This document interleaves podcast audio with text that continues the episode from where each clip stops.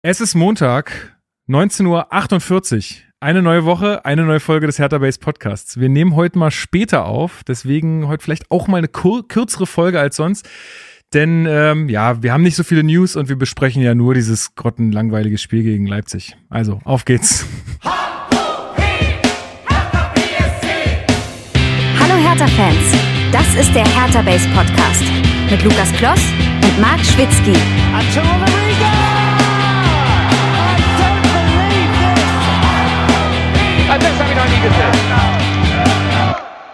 Und damit herzlich willkommen zum Hertha Base Podcast. Mein Name ist Lukas, ich bin heute euer Moderator dieser blau-weißen Fußballsendung und wir besprechen hier in der Regel jede Woche alles rund um Hertha BSC.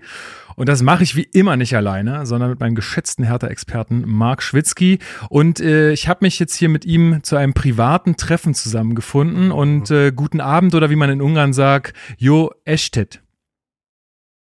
Ist das so ein neues Ding jetzt für dich, dass du jetzt jedes Mal äh, Hast du den, merke? Die, die Anspielung hast du nicht verstanden, ne? Nee.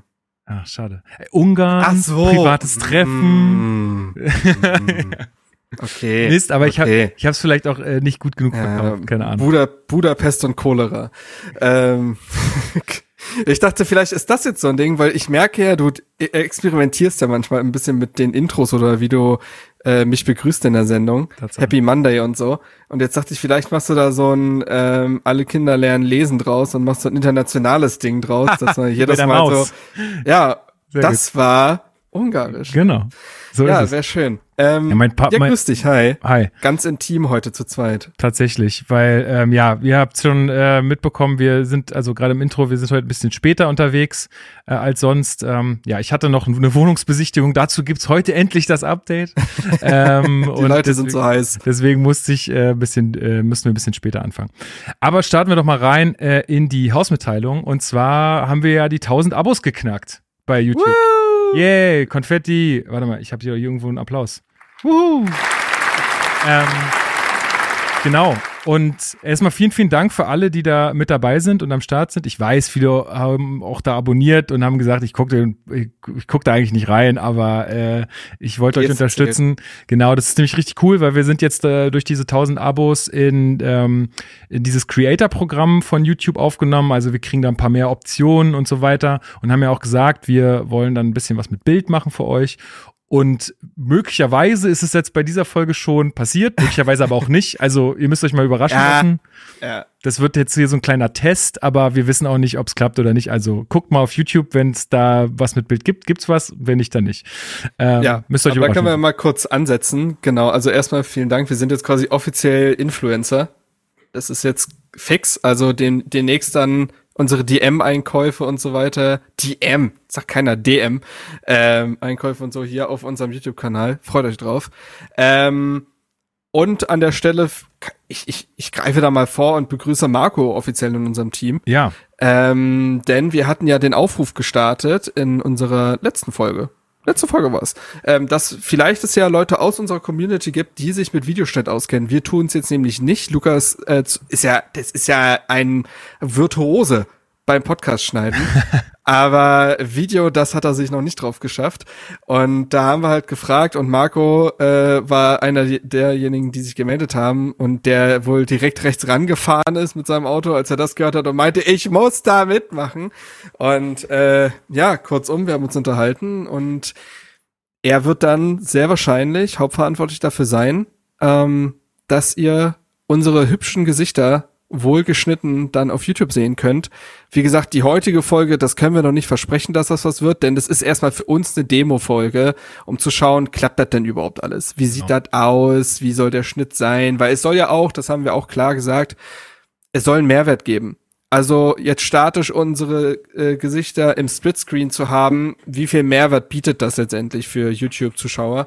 Also sollte da schon eine gewisse Dynamik im Schnitt sein oder sowas wie letzte Woche hatte Lukas oder vorletzte Woche äh, das Statement von Lars Winters vorgelesen, dass man sowas vielleicht einblendet. Ihr sollt da keinen epileptischen Anfall bekommen bei den Videos, ist klar, ist immer noch ein Podcast, ne? Nicht, dass da jetzt die ganze Zeit irgendwelche, irgendwelche GIFs oder so durch die Gegend fliegen, so ist nicht, aber einfach ein bisschen, wie gesagt, Mehrwert, Hashtag Mehrwert, wir kennen's. Ähm, Und mal gucken. Genau. Aber es, es wird jetzt ein Prozess sein, habt da bitte Geduld. Wir werden das nämlich erst alles machen, wenn wir damit zufrieden sind. Ich glaube, so kennt ihr Hertha Base. Wir machen da keine halbgaren Sachen, auch weil wir einfach nicht müssen. Wir machen es, wenn wir damit zufrieden sind. Und das wird jetzt eine Woche, eine Frage von ein, zwei Folgen, denke ich mal, sein.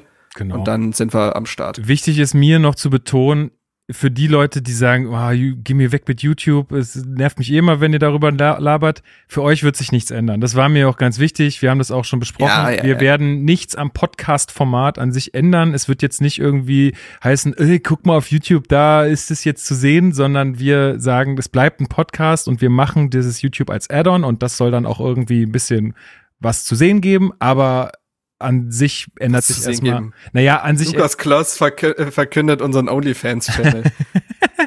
am, am Ende äh, soll sich halt für die Podcast-HörerInnen einfach nichts äh, dabei ändern. Ich glaube, das ist wichtig nochmal zu betonen. So, und Auf damit ist YouTube jetzt auch erstmal wieder Geschichte. Ja, Entschuldigung für alle, die es nervt. Ähm, Hat das überhaupt schon mal jemand gesagt? Nein, ich, aber mal viele das Leute sagen ja auch nichts. Das ist ja auch, äh, es sagen ja schon viele Leute was, dazu kommen wir gleich noch, ähm, aber äh, viele ja auch nicht. Aber insofern ähm, Kapitel ähm, damit beendet. Mhm. Nächste Sache, Saisonspende. Richtig krass. Wir stehen bei 378,30 Euro. Absurd. Absurd. Also ja. nach dem zehnten Spieltag richtig geil. Wer da noch mit einsteigen möchte, kommt auf unseren Discord. Ihr könnt mal gucken, wie das alles funktioniert. Gibt es einen extra Channel für. Super Sache. Vielen Dank an alle, die da so aktiv mit dabei sind und sich dann auch mhm. über ihre mhm. Wetten austauschen. Und Benny ist schon, der, der schließt, muss schon Kredite aufnehmen, weil Dodi die ganze Zeit scored. Also Ach, es, äh, Benny hatte die Dodi-Wette, ja. Herzlichen Glückwunsch an der Stelle. Muss ja. einfach so schlau sein wie ich. Weiße Westen. Genau. Ja, das ist nee, also das ist echt cool. Ähm, wer da noch Interesse hat, kommt da noch dazu. Dann auch aus dem Discord, äh, und zwar hat mich äh, Jasmin, oder nee, Jasmin hat irgendwie auf, also es gibt auch einen Channel, der heißt Gesellschaftsspiele, äh, und Jasmin hatte da irgendwie Gesellschaftsspiele zum Verschenken angeboten und ähm, ich hatte mich dann für eine, für so einen Exit Room oder so eine Art Exit Room, es ist mehr so ein Kriminalfall, irgendwie äh, gemeldet und habe gesagt, hey, das hätte ich gerne. Äh, und sie hat mir das jetzt auch zugeschickt. Also ihr könnt auch da Sachen tauschen, es gibt ja auch eine Tauschbörse und so. Und äh, Jasmin hat mir noch einen ganz netten Brief dazu äh, gepackt. Oh Gott. Äh, und ja, soll alle nochmal schön grüßen und äh, ja, dass wir coole Arbeit machen. Und äh, herzlichen Dank, Jasmin, dafür. Das ist echt das ist ja süß. mega nett und äh, cool. Ähm, genau, und äh, ich habe auf äh, Twitter auch noch eine ähm, DM bekommen äh, von Kerbinho, ich hoffe, ich spreche das richtig aus, so. Hm, ihr wisst mhm. ja, wie das so ist. Äh, eine coole Nachricht, ähm, ja, auch mit ganz viel Lob und äh, das hat mein Herz wieder erwärmt und äh, das war einfach wirklich schön. Ich soll auch nochmal alle schön grüßen, ist jetzt damit getan hier in die Podcast-Runde. Danke, danke. Ähm, derjenige hat mir auch noch äh, Tipps äh, zur Wohnungssuche gegeben, auch die werde ich äh, beherzigen. das war wirklich kein schlechter Tipp, also das werde ich ah. auf jeden Fall nochmal machen. Alright. Äh, und ja, in dem Zuge auch nochmal ein Update, weil da ist, ist wirklich, also es war, es gab jetzt eine Situation, ich habe jetzt Immo Scout deinstalliert von meine, meinem Handy. Hast du? Ich hab's. Hast du? Es ist Mental Health. Ey, es ist wirklich absurd. Das macht dich so fertig. Ähm, dieses, okay, eine neue Wohnung ist reingekommen, ra raufklicken, schnell den Namen oben austauschen, die, Na die Straße äh. unten einfügen, absenden und dann erst gucken, okay, wie war eigentlich die Beschreibung? Oh, befristet auf zwei Jahre. Ja, fuck, ist gar nichts für uns, aber egal. Ich habe jetzt mal hingeschrieben. Oder letztens auch eine Nachricht äh, zurückbekommen von von einem, der das anscheinend privat angeboten hat der hat äh, irgendwie, ja, nach ein paar Stunden zurückgeschrieben und meinte, ey, er hat 1450 Nachrichten bekommen. Er weiß gar nicht, wie er das alles sichten soll. So, äh, der, also da merkst du, das ist einfach absurd auf dem freien Markt. Da geht gar nichts, ja.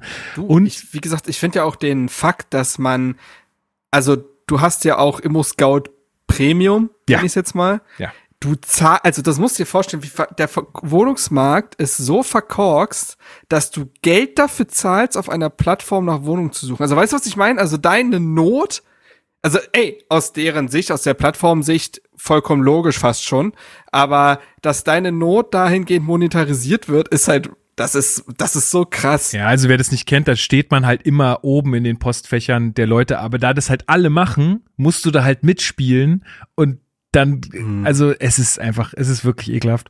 Und richtig ekelhaft war auch letztens, ähm, da hat, also da war eine Wohnung irgendwo in der Stadtmitte und ich dachte schon so, oh, die sieht krass geil aus und die ist für das, was es ist, auch echt günstig und hingeschrieben und dann erst gedacht, na ja, gut, wird ja wahrscheinlich wieder nichts mehr rumkommen. Dann meldete sich aber jemand äh, in den in diesen Immo-Scout-Nachrichten und meinte, ja, zur besseren Kommunikation schreib mir mal bitte auf meine private E-Mail-Adresse. Mhm. Und was man dann halt macht, wenn man in diesem Modus ist, ist, man schickt halt all sein Kram schon dahin. Ne? Man schreibt dahin, hey, hier vielen Dank für die Rückmeldung, wir würden gerne Besichtigung machen, hier schon mal unsere ganzen Unterlagen.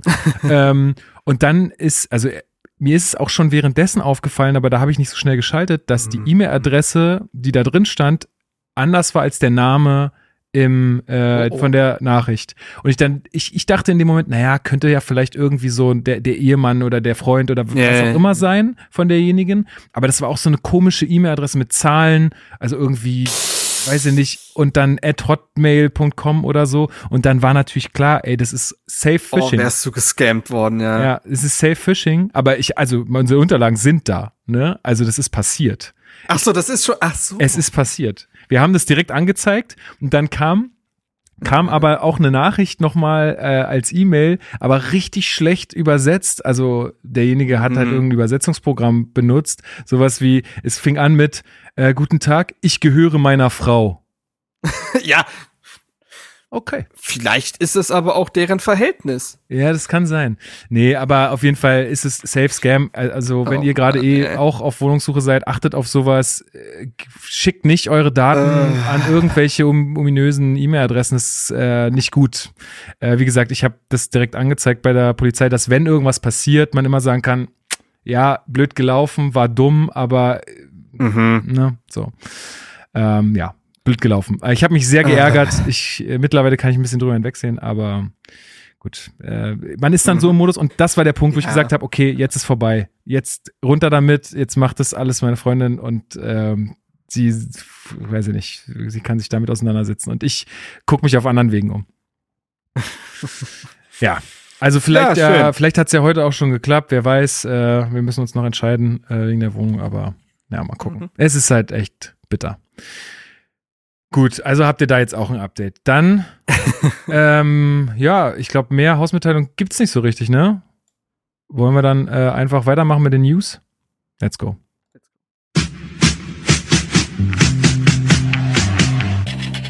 Hertha News. What could fit more perfectly than to have a world party on the day you came to be? Happy birthday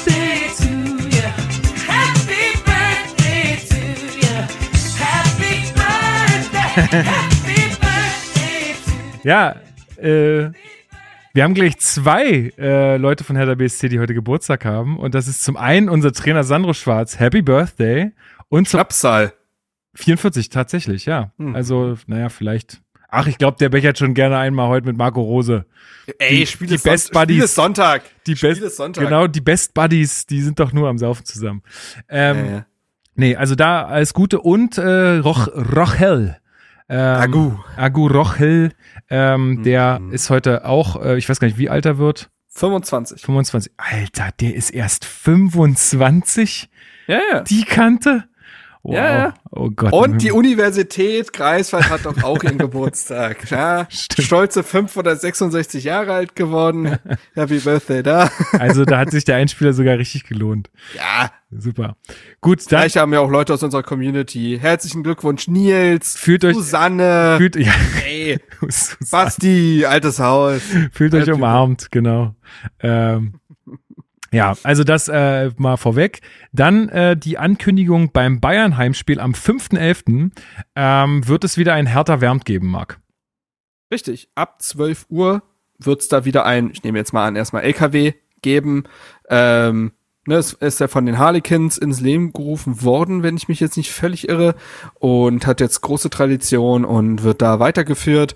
Ist uns auch heute aufgefallen, es wurde, glaube ich, schon angekündigt vor ein paar Tagen, aber Hertha hat heute noch ein Hertha TV-Video rausgehauen, wo äh, die Berliner Stadtmission besucht wird um mal zu zeigen, was passiert mit den Dingen, was wird denn überhaupt gesucht, was für Menschen arbeiten da.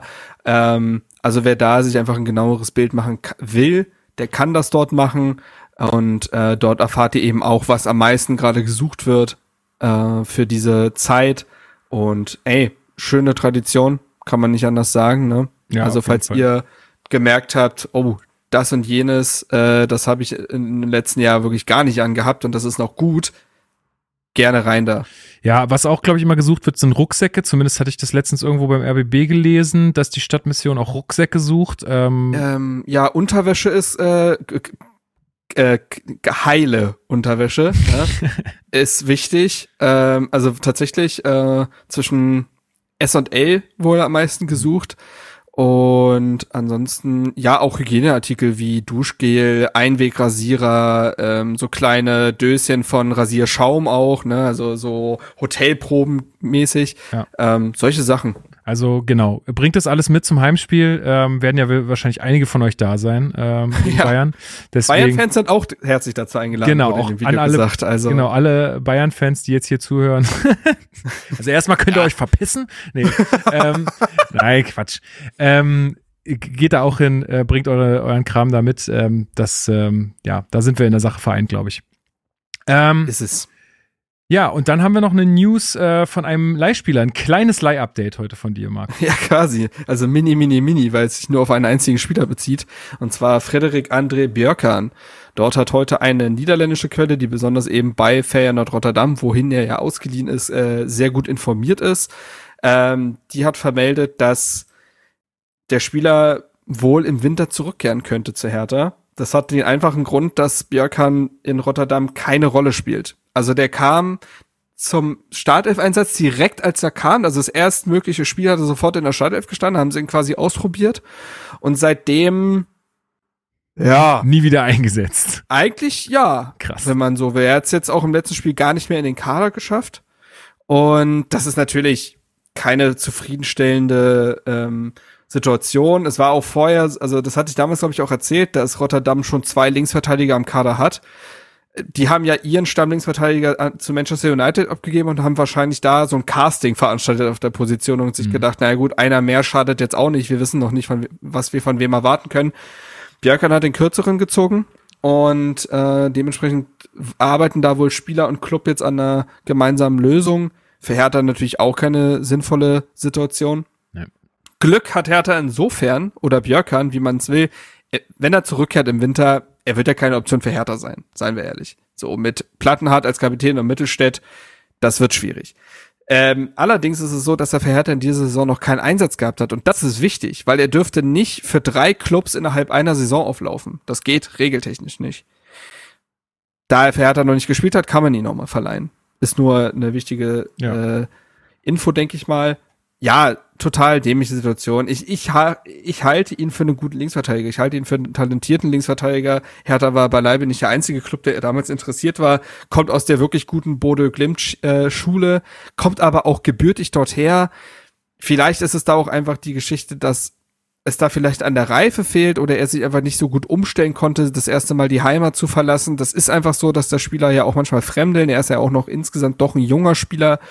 Ähm, Ja, und er war ja jetzt, schwierig. also äh, auch die Situation bei Hertha war ja alles andere als ein Nährboden Ja, für ja, ja, Talent, Äh, um jetzt irgendwie groß aufzuspielen, ja. Also das ist auch nochmal so ein Faktor.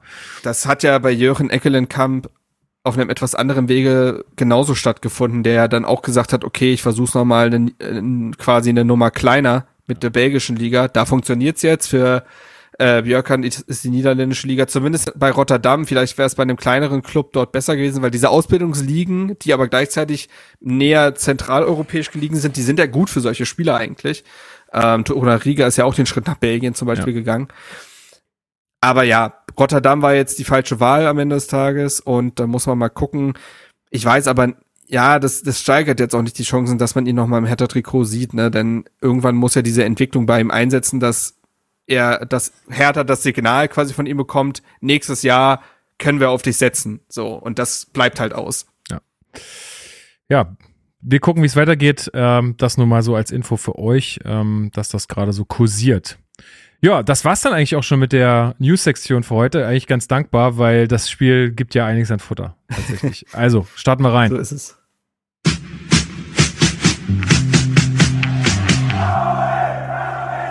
Spielanalyse. Herzlich willkommen zur Spielanalyse. Vorweg 4500 Hertanerinnen und Hertaner. Absurd, richtig geil. Also im Fernsehen ich habe die Leipziger, also vielleicht mal ein, zwei Mal gehört so, aber ansonsten war das ja wie ein Heimspiel. Ist ja richtig geil gewesen. Also an alle, die da waren. Inklusive 80 VereinsmitarbeiterInnen, ne? Genau, Das muss man, ja. kann man auch sagen. Also Präsident plus äh, Geschäftsführer, alle waren irgendwie da in einem Bus.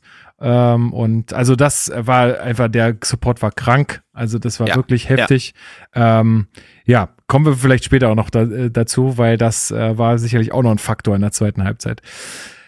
Ja, vor dem Spiel, äh, wir hatten ja keine Gegnereinschätzung. Ähm, da hatten wir ja letztes Mal thematisiert. Äh, leider, wir versuchen das für die Rückrunde mal möglich zu machen, aber ja, sei es drum. Ähm, Wolf Fuß hatte nur während der Reportage dann irgendwie gesagt, dass ähm, die Chancenverwertung bei RB so ein bisschen Thema war äh, in der Ey, Vergangenheit. die haben doch jetzt Superstar Timo Werner wieder vorne drin. Wie kann das denn sein? Sehr verletzt.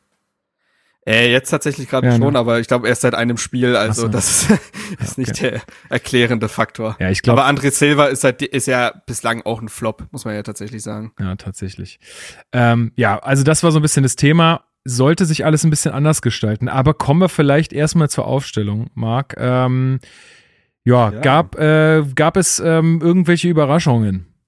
Ja, Ein bisschen eine. schon, finde ich. Eine schon, ja. Marco Richter mit seinem Startelf-Debüt und damit auch seinem Startelf-Comeback nach der Hodenkrebs His äh, Historie, wollte ich schon sagen, Geschichte, äh, Historie nicht ganz, äh, so schlimm ist es nicht. Ähm, aber schönes Zeichen. Sandro Schwarz wurde vor dem Spiel drauf angesprochen, sagte, das war, also ist auch einfach ein, eine Belohnung dafür, dass er wohl herausragend trainiert habe in der Woche.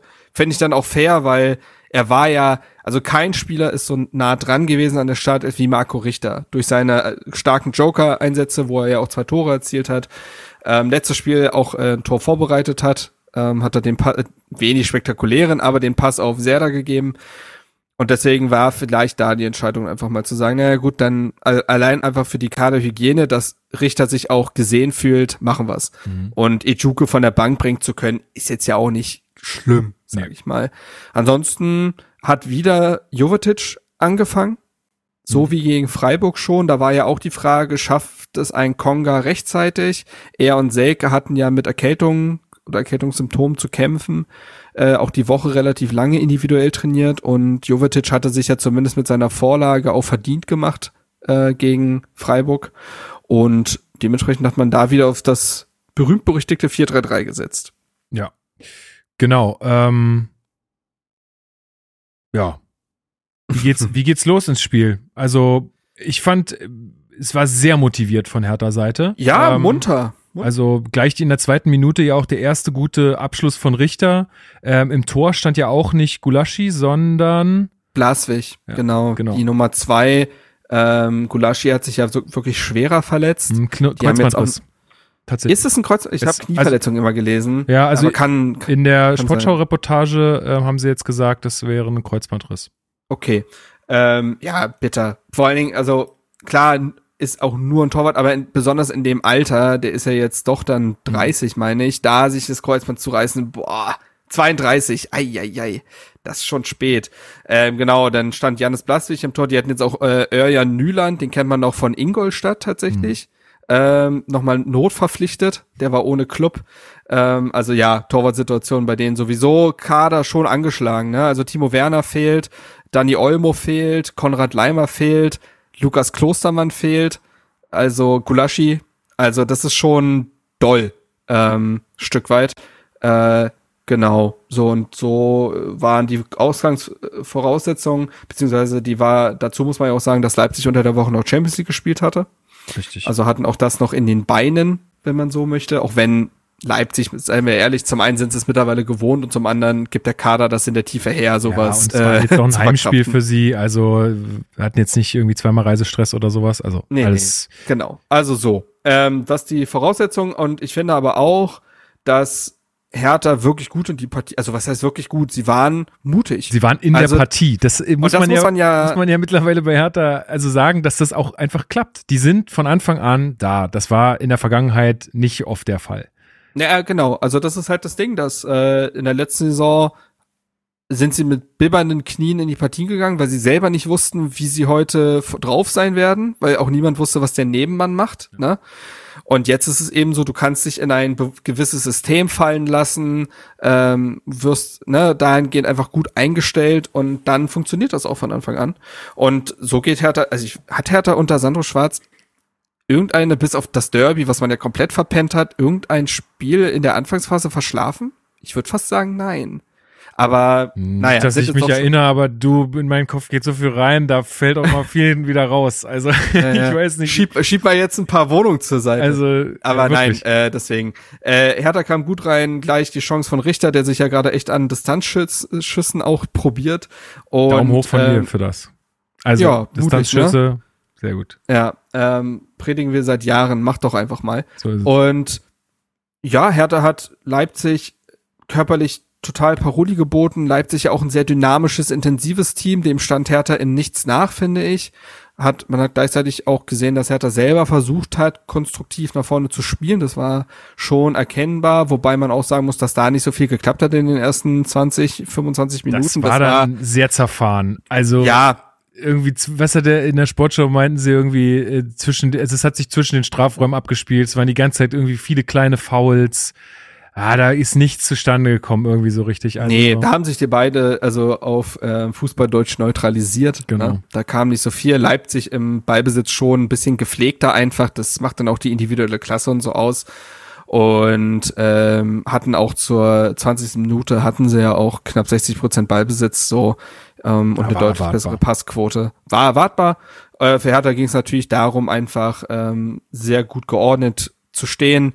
Leipzig gar nicht in irgendwie diese Umschaltmomente äh, irgendwie zu locken, beziehungsweise die Räume dahingehend aufzumachen. Und ich finde, das hat eigentlich auch gut geklappt in den ersten 20 Minuten. Das ist ja genau der Punkt gewesen, dass dann mit dem ersten Tor, was ja auch durch einen Fehler entsteht, kommen wir ja gleich zu.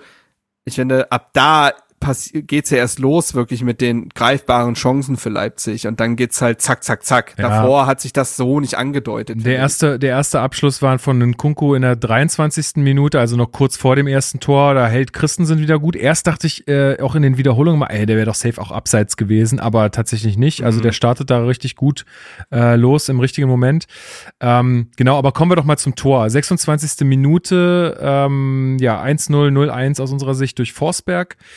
Ja, Ballverlust im Mittelfeld und da Ja. müssen wir auf jeden Fall über Jovetic sprechen, weil der versucht da irgendeine Doppelpass-Variante mit der Hacke im Umschalten irgendwie hatte ich da das Gefühl, er weiß, wusste, er hat die Situation ziemlich falsch eingeschätzt in dem Moment. Also Ja, und das ist ihm ja später in der Partie sehr deckungsgleich nochmal passiert. Da hat's, ähm, das war, genau, das war die Szene, die quasi die legendäre Dodi-Grätsche Ja. vorbereitet hat, äh, wenn man so will. Aber ja, in dem Moment, das, das Richter ist ja eigentlich sogar durch und könnte Meter machen in die gegnerische Hälfte. Das ist ja sogar ein guter Umschaltmoment. Deswegen ist Hertha auch relativ weit nach vorne aufgerückt, weil da jetzt eigentlich auch nicht zu erwarten war, dass der Ballverlust direkt kommt.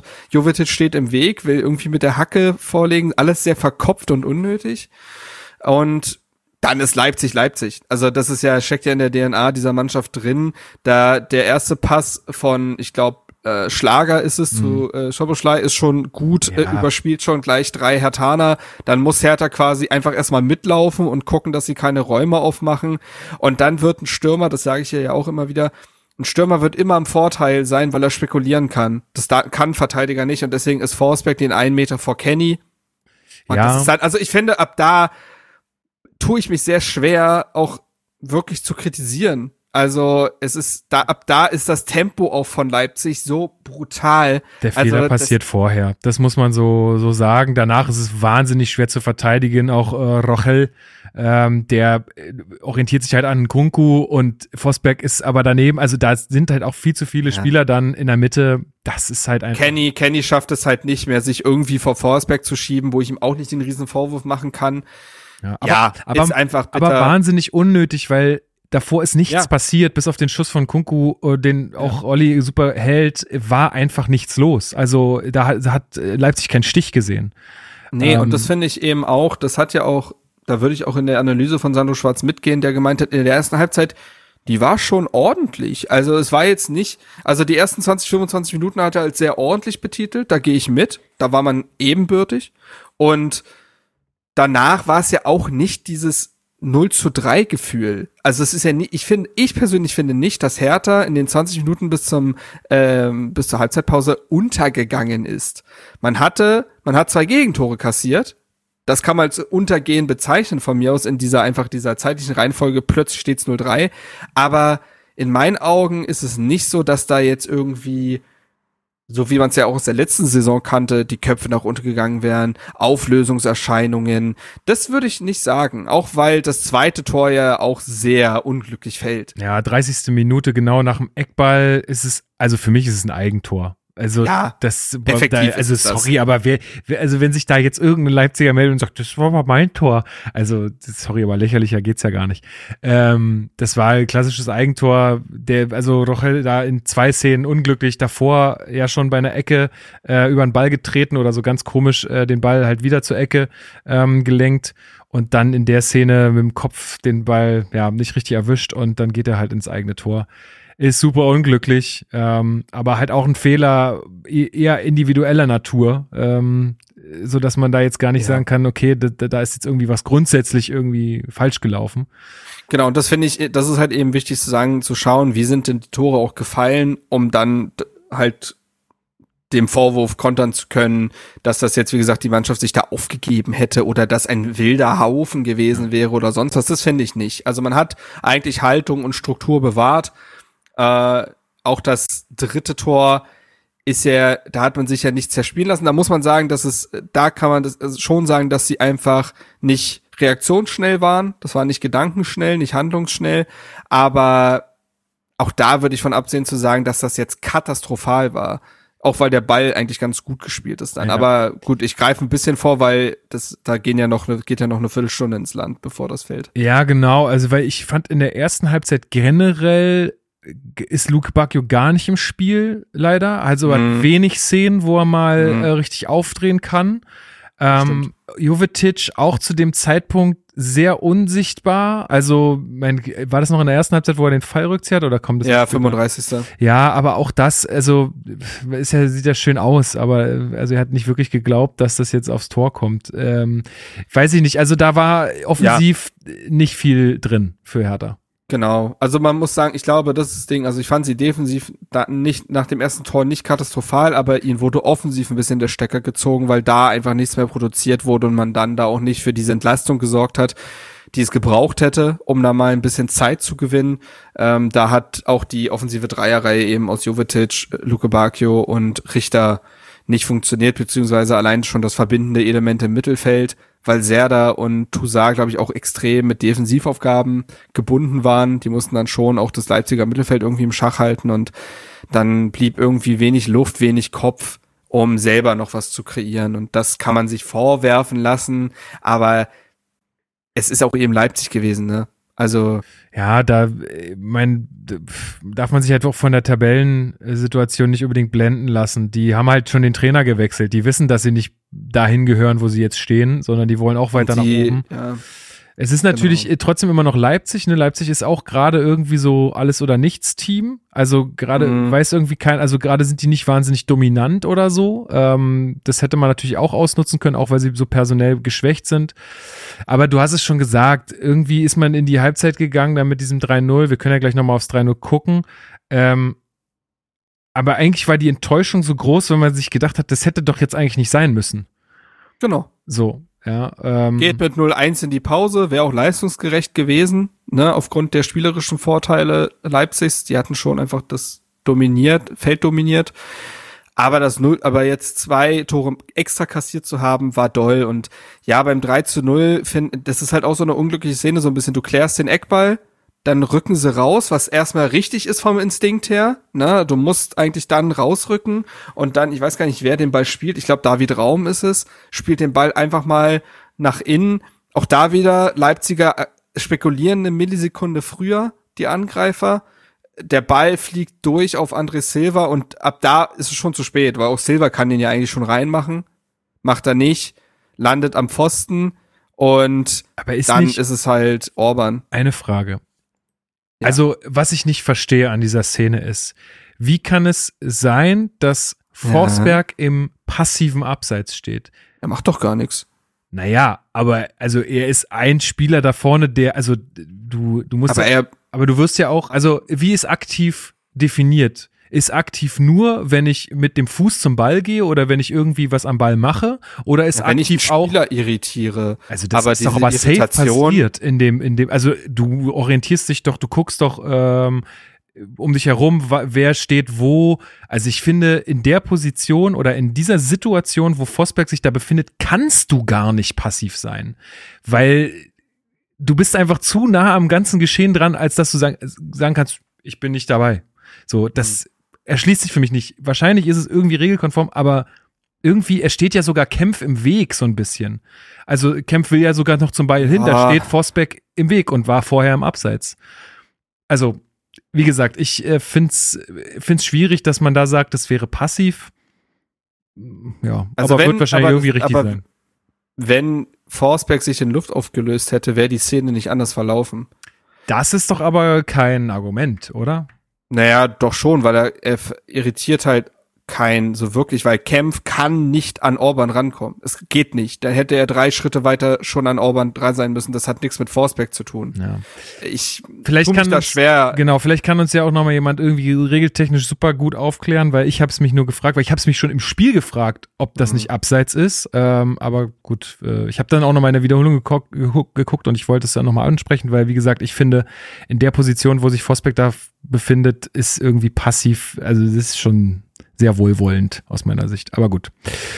Ja, also wir haben es gesagt, ne? Halbzeitfazit irgendwie. Ich dachte, okay, ciao Torverhältnis. Äh, jetzt bekommen sie wieder die sechs Buden, ne? Oh, wer hat's gesagt, Lukas? Wer Ja. hat's gesagt? ja, ja, das ist natürlich jetzt immer einfach, ne? Also Ja, äh, ich hätte es Ja? aber auch andersrum so gesagt. Ähm, nee, genau. äh, wir hatten dann zur Halbzeit ja auch so ein bisschen in unserer internen Gruppe geschrieben. Wir haben gesagt, ja, scheiße. Ähm, Worum es jetzt noch geht, ist irgendwie die Haltung zu bewahren, möglichst äh, keine Tore mehr zulassen, vielleicht noch eins schießen, um es so ein bisschen zu korrigieren, ähm, aber jetzt hier nicht sich irgendwie äh, ja noch noch abschießen lassen. Das war, glaube ich, so das Allerwichtigste in der Halbzeit. So. ja, ich hatte es auch getwittert. Alles, was jetzt passiert, zahlt auf das Schalke-Spiel ein. Denn wenn du dich jetzt 0-6 abschießen lässt, mit welchem Grundgefühl gehst du denn in das Schalke-Spiel? Oder aber du lieferst nochmal ab in der zweiten Halbzeit und gehst mit einem ganz anderen Gefühl da rein. Ja. Also, wie Schwarz auch gerade sagt, es zahlt ja, also man muss ja permanent diese Aktivität und diese Haltung behalten. Man muss daran ja stetig feilen quasi, ne? Ähm, das ist einfach so wichtig, das fühlt sich vielleicht wie eine Sisyphos-Arbeit an, aber es wird in Punkten münden. Wenn man da einmal die, weil du musst ja auf dem Level bleiben, weil es viel schwieriger ist, von null auf dieses Level wieder zu kommen. Also einfach da oben dran zu bleiben an der, an dieser Intensität ist halt wichtig. Und ja, Schwarz sieht das auch so und reagiert in der Halbzeitpause mit zwei Wechseln. So ist es mit. Zum einen kommt Ja. Mittelstädt für Plattenhardt, der gelb gesehen hatte. Und zum anderen kommt Konga für Schunjic, was bedeutet hat, dass man jetzt auf so eine Art 4-4-2, 4-2-3-1 umgestellt hat, je nachdem, ob Jovetic im 10er oder 9er Raum sich aufhält. Konga halt vorne rein, logisch. Und war ein Statement, was die Mannschaft verstanden hat oder als anders genommen hat, um in der zweiten Halbzeit, ähm, ja, ich sag mal, Alarm zu machen. Ja, genau. Also was ich jetzt noch gelesen hatte, war, dass, äh, dass da damit ja so ungefähr das System gespiegelt wurde von, äh, von RB Leipzig. Also man Quasi, ja. genau. Und dass das äh, wohl ja dazu geführt hat, dass man da besser in die Partie oder besser in die Offensive äh, gekommen ist. Allerdings gab es jetzt nicht so richtig krasse Highlights die ersten Minuten aus der aus der ersten Halbzeit. Nee, ich fand die ersten Minuten, ich habe mir die übrigens heute noch mal angeguckt. Ich bin du, ich bin ja gerade in der Isolation, ich habe nichts zu tun. stimmt, ja. Ähm, Bist du eigentlich noch positiv? Ich habe mich jetzt nicht mehr getestet, erstmal ich Ja. kann ich morgen quasi so freitesten, dass ich am Mittwoch rauskomme. Ah. Das heißt, davor lohnt es sich jetzt eh nicht. Okay. Aber ja. Aber du bist ja soweit. wieder hergestellt, einigermaßen. Ja, doch, ein paar Restsymptome sind noch da, so das typische Husten oder ein bisschen Stimme oder so, aber wie du gerade merkst, es geht ja soweit ganz gut. Du hörst dich gesünder an als ich vor zwei Wochen. das ist auch nicht so schwer. Das ist auch nicht so schwer. Nee, äh, zurück zum Spiel. Ich fand, die ersten Minuten waren eher so eine Art Willenserklärung der Mannschaft, noch was zu investieren. Stimmt. Das hat sich noch nicht in, das hat sich noch nicht in Chancen ausgedrückt, aber einfach diese Grundaktivität und dieses sehr viel höher stehen und Leipzig sehr viel aggressiver anlaufen hat schon einfach einen Ton gesetzt für die zweite Halbzeit.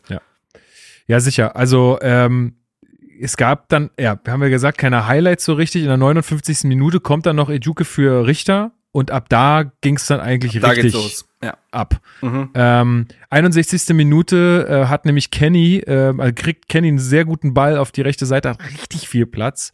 Äh, und ich dachte, eigentlich lauf noch weiter, lauf noch weiter. Äh, er versucht dann zu flanken und dann wird der Ball abgeblockt und ich dachte im ersten Moment, nein, wie kann man denn jetzt schon wieder so eine gute Möglichkeit liegen lassen? Aber dann wurde mir erst klar, okay, der Ball wurde ja mit der Hand abgewehrt und es gibt den Ja. Elfer. Und es, da muss man auch nicht diskutieren. Also der Ball, also der Arm geht ja sogar raus. Also es war, äh, Vorausgegangen finde ich, dass es ein sehr, sehr schönes Aufbauspiel ist. Also das läuft aus der eigenen Viererkette heraus, dieser Mhm. Angriff, dass man äh, Leipzigs Pressing äh, quasi ausmanövriert hat und dadurch, also man spielt dann auf Mittelstädt, der spielt in die Mitte und von dort aus geht es dann halt über den rechten Flügel, der komplett blank ist. Das war einfach auch gut gespielt, Leipzig in so eine gewisse Unwucht gebracht. Da sieht man auch, ich ist jetzt schon mal mein Statement, man hat wieder gesehen, warum Mittelstädt in gewissen Situationen einfach besser ist als Plattenhardt. Er ist ein besserer Antreiber, er ist ein besserer Aufbauspieler als Plattenhardt, weil er nicht so eindimensional ist, weil er auch sich mal in Halbräume fallen lässt. Und ja, genau, dann ist das ein völlig unstrittiger Elfmeter. Hertha mit zwei Elfmetern in Folge. Wann hat's das das letzte Mal gegeben? tatsächlich, müsste man mal nachgucken, ja. So. Ähm, Habe ich nicht gemacht. Habe ich auch nicht gemacht. Äh, wieder tritt äh, Luke Bacchio an, wie Ey, beim muss, letzten sorry, Spiel. sorry, wir müssen Mhm. kurz mal, ich muss kurz mal einen Rant äh, über Osmas einschieben. Also nicht, nicht nur, dass der seine gelben Karten für Leipzig vergessen hat. Also da war ja ein Ding dabei, das hätte ja so dunkelgelb sein müssen. Gegen Wo, Luke Bacchio auch, ne? ich glaube ja, also es war ja mit offener Sohle gegens Schienbein. Das war so Ich heftig. glaube, ich glaube Diallo gegen Luke Bacchio war's. habe ich gesagt, da, also er hat es anscheinend nicht gesehen. Ähm, aber dann hätte, wenn es gesehen hätte, hätte es definitiv gelb sein müssen. Und dann, wie kann man denn vor einem Elfmeter noch dreimal wechseln lassen?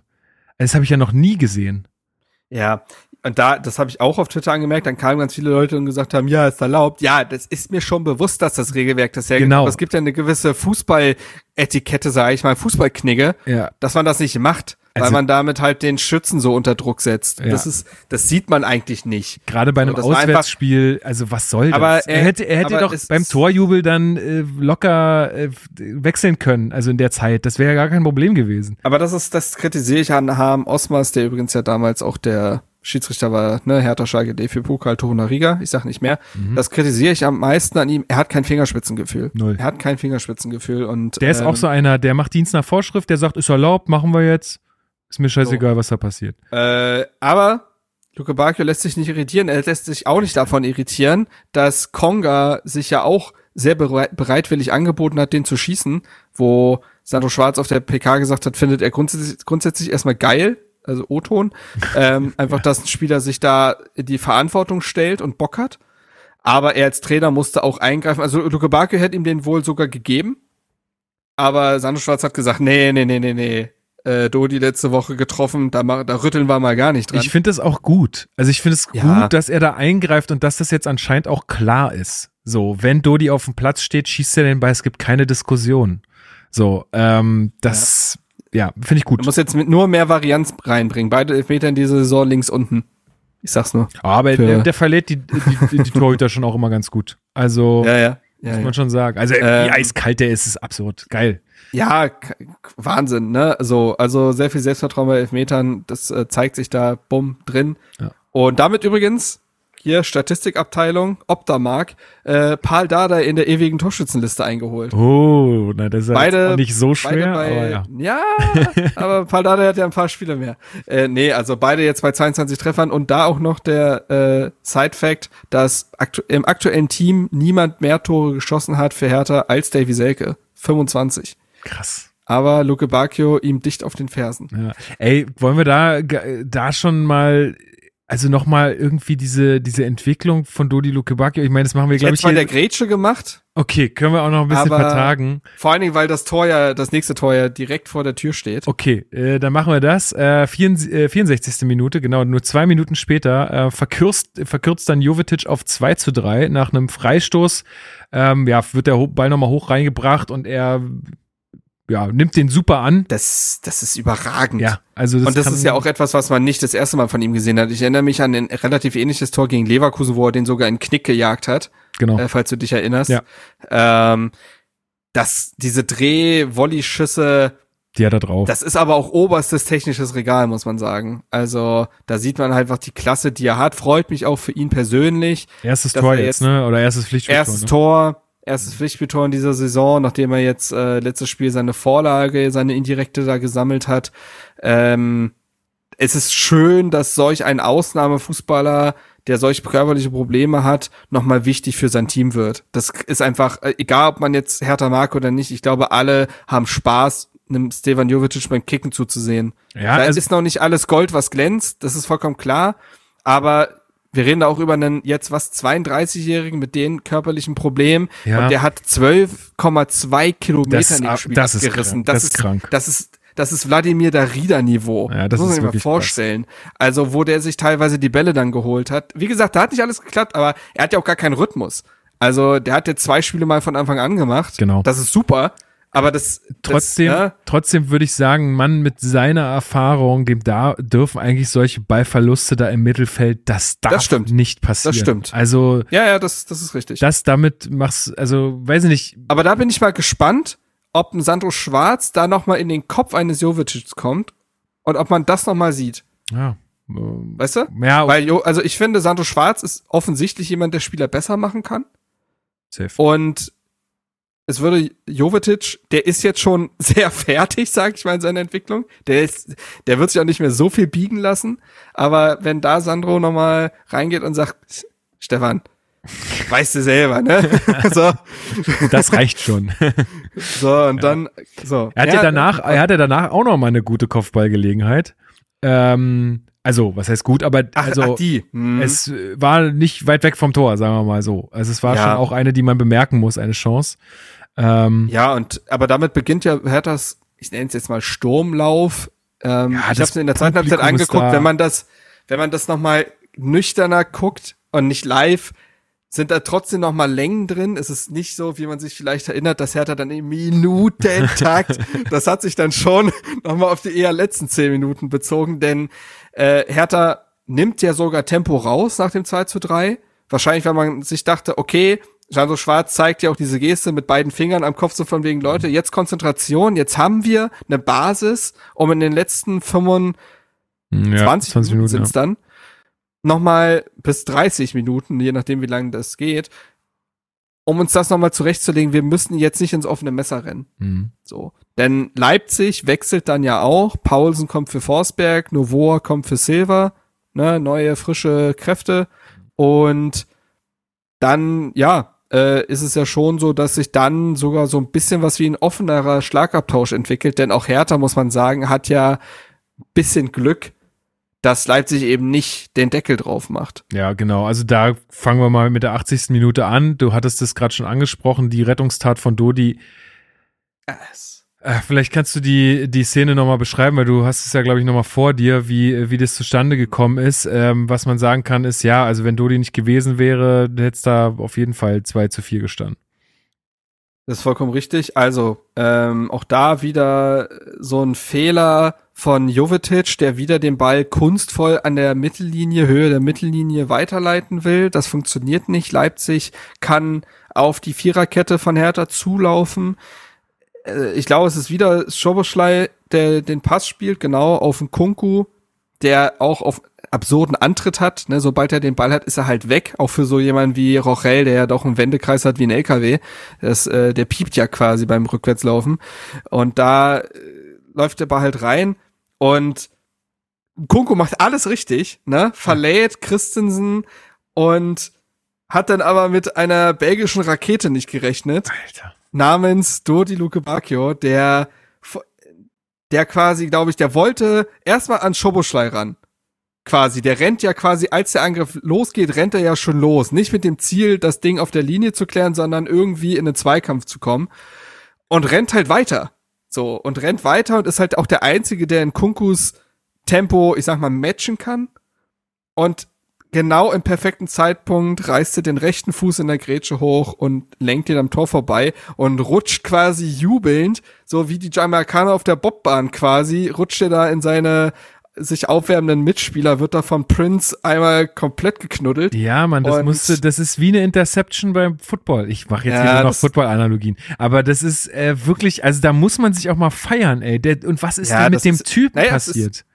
Es ist das Wert eines Tores. Ja, so. absolut. In dem Moment. Und wenn man eine Szene braucht, die perfekt darstellt, was sich mit Dodi Luke Bacchio verändert hat, dann nehmt die, packt Ja. Titanic-Musik drunter und ab dafür. Das ist wirklich Das krass. ist, das ist herausragend.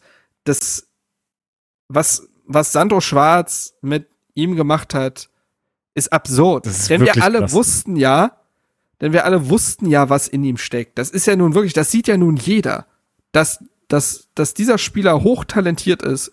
Natürlich. So. Aber immer diese Kopfgeschichte. Das hat ja, auch vorher kein, kein Trainer. Er hatte ja jetzt ja doch ein paar, seitdem er bei Hertha war. Und dann war er auch noch in Wolfsburg. Und da hat es ja auch genauso wenig geklappt. Da gab es ja auch teilweise absurde Szenen, wo er den Ball verliert und Dodi, ich Ja. nach hinten Luke Bacchio. Also das war ja Ey, wirklich, war- also das das war ja alle teilweise gehasst. schon, das war ja teilweise schon provokant. Ja. So, und Sandro Schwarz, das haben wir ja auch damals, als wir gesagt haben, wer kommt da überhaupt zu Hertha als Trainer, was sind seine Stärken, habe ich, glaube ich, äh, auch herausge herausgearbeitet, weil ich auch mit Leuten aus Mainz und so weiter gesprochen habe. Sandro Schwarz versteht es, Spieler besser zu machen und in den Kopf von Spielern zu kommen.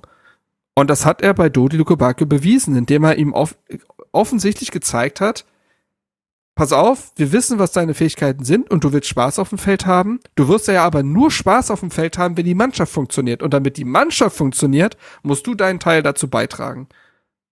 Und das tut er. Und, Und, das macht also- ihn besser und das macht die Mannschaft besser und das wird sich auch in Punkten auszahlen oder ausdrücken bald. Da bin ich davon überzeugt. Aktuell sind es einfach mal schon sechs Scorerpunkte nach zehn Spielen. alleine dieses Interview nach dem Spiel, ich weiß nicht, ob es alle von euch Was ich gesehen nicht sehen haben. konnte, das ah, ja. erzähl mal. Das, also das war, ich kann es jetzt auch im Wortlaut nicht wiedergeben. Ich habe es jetzt auch leider nicht nochmal raussuchen können äh, oder so. Aber der stand da wirklich, also ich meine, es ist eine Niederlage gewesen, das werden wir gleich noch besprechen. Aber der stand da voll happy am, am Mikrofon, hat gemeint, Mhm. ich habe hier so viel Spaß, ich bin wirklich glücklich. Ich meine, klar, der ist jetzt auch kein Muttersprachler, ne? Aber ich glaube, er wollte einfach ausdrücken, ich bin hier jetzt gerade richtig glücklich Mhm. bei diesem Verein und mit dieser Mannschaft und mit diesem Team. Und er hat gemeint, ja, wir haben jetzt, äh, wir haben jetzt zwar verloren, aber wir müssen jetzt alles Positive, was wir jetzt hier in der zweiten Halbzeit gezeigt haben, mitnehmen und müssen Schalke besiegen. So. Und das ist ein Spirit, ey. Ich habe nicht geglaubt, Ja. dass das nochmal bei einem Dodi Lukebakio passieren ich, kann. Ich finde, Das so finde krass. dass der aktuell sogar fast schon Liederqualitäten zeigt, weil der ja wirklich, der geht ja auch sportlich voran. Der hat sich im Spiel wirklich verausgabt. Ja. Ne? Wenn keiner mehr kann, zieht er den Sprint nochmal an, ob jetzt nach vorne oder nach hinten, gibt sich da nicht auf. Ähm, das ist, das ist ein anderer Luke Bacchio. Das ist vor allen Dingen ein demütiger Luke Bacchio. Der versteht, dass man jedes Spiel das Talent erstmal nicht zählt, sondern nur die Arbeit, die du reinsteckst. Das muss die Basis sein. Ab da kannst du glänzen. Aber diese, du musst dir selber erstmal das Plateau bauen, um überhaupt glänzen zu können. Und das machst du halt durch die Teamarbeit, durch das Kollektiv. Und das finde ich eben, das zeigt sich aber Hertha, dass diese Demut, dass da keiner gerade, glaube ich, denkt, er ist besser als das, sondern nee, wir schaffen das nur zusammen. Und das hat Santo Schwarz vielleicht auch in Verbindung mit äh, mit äh, Freddy Bobic, mit einem Präsidenten und so Auf weiter. jeden Das Fall. wird ja gerade gelebt. Dieses alle zusammen, härter zusammen, gemeinsam härter wird da gerade gelebt und das, das, das zeigt eben diese zweite Halbzeit, dass man sagt, okay, ja, das war scheiße in der ersten Halbzeit, ist nicht gut gelaufen, aber wollen wir uns jetzt aufgeben oder wollen wir auch den Fans, die da gerade mit viereinhalbtausend Mann und Frau und Maus da auf der Tribüne sitzen, nochmal was zurückgeben, die Energie, die sie uns vorher gegeben haben. Und das ist sehr imponierend und es hat dann nicht gereicht. Wir können ja auch auf die letzten Szenen des Spiels gleich noch eingehen, aber allein ist nochmal so inbrünstig versucht zu haben, verdient Applaus. Ja, würde ich auch sagen. Also, äh, was du gerade sagtest, möchte ich auch nochmal unterstreichen. Dieses, äh, dieses Umfeld hat sich einfach gewandelt zu einem Club, der weiß, wo er steht, der weiß, dass man arbeiten muss, der nicht irgendwelche Luftschlösser baut mit äh, Investoren und mit Jürgen Klinsmann und mit, wir kaufen uns jetzt hier irgendwie einen Stürmer aus Italien und dann macht er uns hier 30 Buden in der Saison, sondern die wissen alle, was sie können, die wissen, dass es nur im Team geht und das war ja auch das, was Sandro Schwarz immer gesagt hat am Anfang. Wir müssen jetzt über die Gruppe kommen. Es geht nicht anders als über die Gruppe und das hat selbst Luke Bacchio ist- verstanden. Ja, es ist ein gesamter Kulturwandel und ich weiß noch, das ist jetzt vielleicht ein großes Bild und ein großes Vorbild, klar, aber nur der Kerngedanke. Als Jürgen Klopp beim FC Liverpool angefangen hat, hat er diesen berühmten Satz gesagt, we have to change from doubters to believers. Das fasst für mich das perfekt zusammen, denn auch Liverpool, anderer Kosmos und so weiter, war zu dem Zeitpunkt ein Verein, der die größten Zeiten hinter sich hatte, der seit Jahren kriselt hat, wo sich alle gegenseitig nur noch äh, sich gezankt haben und verschiedene Ideen im Verein und so das ist weiter, bla bla bla. Quasi härter. So, genau, es ist quasi härter. Und dann kommt ein Mann mit natürlich, wie gesagt, auch dem Präsidenten im Rücken und so weiter. Das ist nicht nur Sandro Schwarz, aber da kommt ein Trainer, der sagt, der es nicht mit diesen blumigen Worten beschreibt. Dafür ist er vielleicht auch nicht der richtige Typ. Aber der es halt vorlebt. Hm. Der es halt vorlebt und das hat man ja auch nach dem Abpfiff gesehen, als er wie, wie, mit welchem Feuer er zu den Fans gelaufen ist und sie aufgefordert hat, für diese Mannschaft quasi nochmal die ganze Energie, die, also ich glaube, bei Sandro Schwarz geht's viel um Energien. Also wie, die Spieler treten in Vorleistung quasi, um dann von den Fans das zurückzubekommen. Und das hat er in dem Moment eingefordert, dass die zweite Mannschaft sich, äh, dass die Mannschaft sich in der zweiten Halbzeit aufgeopfert hat und die gesamte Energie auf den Platz gelassen hat und das müssen sie jetzt als Währung quasi zurückbekommen. Und das war ihm sehr wichtig, glaube ich. Und wie er auch nach dem Spiel meinte, dass er sich, also dass er seine Mannschaft, das war ja O-Ton, dafür liebt, was sie da in der zweiten Halbzeit veranstaltet hat. Ja. Das ist schon, ohne zu sagen, jetzt ist alles Friede, Freude, Eierkuchen, denn in der Medienrunde nach dem Spiel, also einen Tag danach, hat er auch gesagt, wir rennen hier nicht freudestrahlend über die Geschäftsstelle, sondern wissen, dass wir Punkte sammeln müssen. Aber Ja. man kann ja trotzdem das Positive festhalten. Ja, genau. Das hat uns auch, äh, also Michael hat uns auch nochmal eine Mail geschrieben und hat auch gesagt, ey, sterben wir jetzt hier in Schönheit, weil im letzten Jahr zu diesem Zeitpunkt hatten wir halt auch irgendwie zwölf Punkte und nicht acht. Mhm. Ähm, das Du- ist natürlich, es ist, es ist wahr, es ist absolut wahr und ich glaube, Ja. das wissen die auch alle, nur, aber wir haben ja, wir zählen das ja auch jede Woche auf, ne? Es geht um wen, gegen wen haben wir gespielt? Wie spielen wir da? Wie fallen die Tore? Wie verkauft man sich? Mhm. In welchem Prozess steckt man? Wo kommt man her? Das muss man alles irgendwie mit einbeziehen und darf nicht sagen, zehn Spiele sind gespielt, so viele Punkte haben wir, das, das ist Das jetzt die ja, Wahrheit. das ist für mich, das ist für mich unterkomplex. Wie gesagt, der Halbsatz muss immer sein mit Hertha muss auch Spiele gewinnen, vollkommen klar. Die Wahrheit steht, aber Fußball ist ja meistens nicht die eine Wahrheit, sondern ganz viele. Und ich finde, Hertha stirbt gerade nicht in äh, Schönheit, sondern Hertha lebt das erste Mal wieder seit Jahren. Es pulsiert mal wieder. Man hat da einen Trainer und eine Mannschaft, die etwas auslöst, in die man sich wieder verlieben kann. Ich weiß noch, wie wir teilweise im Podcast hier saßen und so dachten, was, was, was, was wer, wer ist das da auf dem Feld? Ich habe zu niemandem mehr einen Bezug. Ja. Und das ist ja auch gar nicht gegen die einzelnen Menschen gerichtet. Die fühlen sich in dem Moment auch nicht wohl. Das, ne? Aber das, das, da, da verändert sich gerade viel und was ist denn die, also was wäre denn jetzt die Lösung? Also wenn man jetzt sagt, da, der Weg von Sandro Schwarz ist nicht der richtige, weil wir keine Punkte holen. Naja, ich glaube, Hertha hat in den letzten Jahren viele andere Dinge versucht, auch sehr viel destruktivere und hat damit kein Deut besser abgeschnitten. Das heißt, es geht ja, es kann ja nur die Antwort sein, den Weg weiterzugehen und diesen lebensbejahenden Fußball zu tragen und zu unterstützen. Und naja, aber so, das, so ist es ja. ja, ja. So, und ich wüsste jetzt nicht, was die Alternative sein soll. Nee, also äh, nee, äh, wir müssen diesen Weg weitergehen, ist ganz klar. Also es gibt, äh, man kann jetzt, was willst du ändern? Es ist, es gibt nichts, was so, also aus meiner So, Sicht kann man jetzt nicht wirklich viel, also so Grundlegendes ändern und besser machen. Klar, es gibt immer was besser zu machen, aber jetzt gerade sehe ich nicht äh, die großen Stellschrauben, die wir drehen könnten. Ähm, deswegen alles erstmal gut. Wahrscheinlich Aber lass uns mal das Spiel zu noch fertig machen. Genau. Genau. I- Ejuka hat noch eine richtig äh, gute Chance. Ähm, in, Ja, bittere Geschichte, ja. ja, mit einem Konter, er kriegt halt den Ball nicht kontrolliert. Das ist halt so, glaube ich, das große Problem. Ist halt im hohen Tempo, ne? Also er, er sprintet da. Äh, gut von Konga in der Szene, auch da wieder, finde ich, wir kommen noch zu seiner Chance. Ja, er hat wieder das Tor nicht gemacht, aber, Aber er hat nichts falsch wieder- gemacht. Er hat nichts er hat falsch nichts falsch gemacht und er war ein sehr belebendes Element, was glaube ich auch mit Jovetic funktionieren kann zusammen.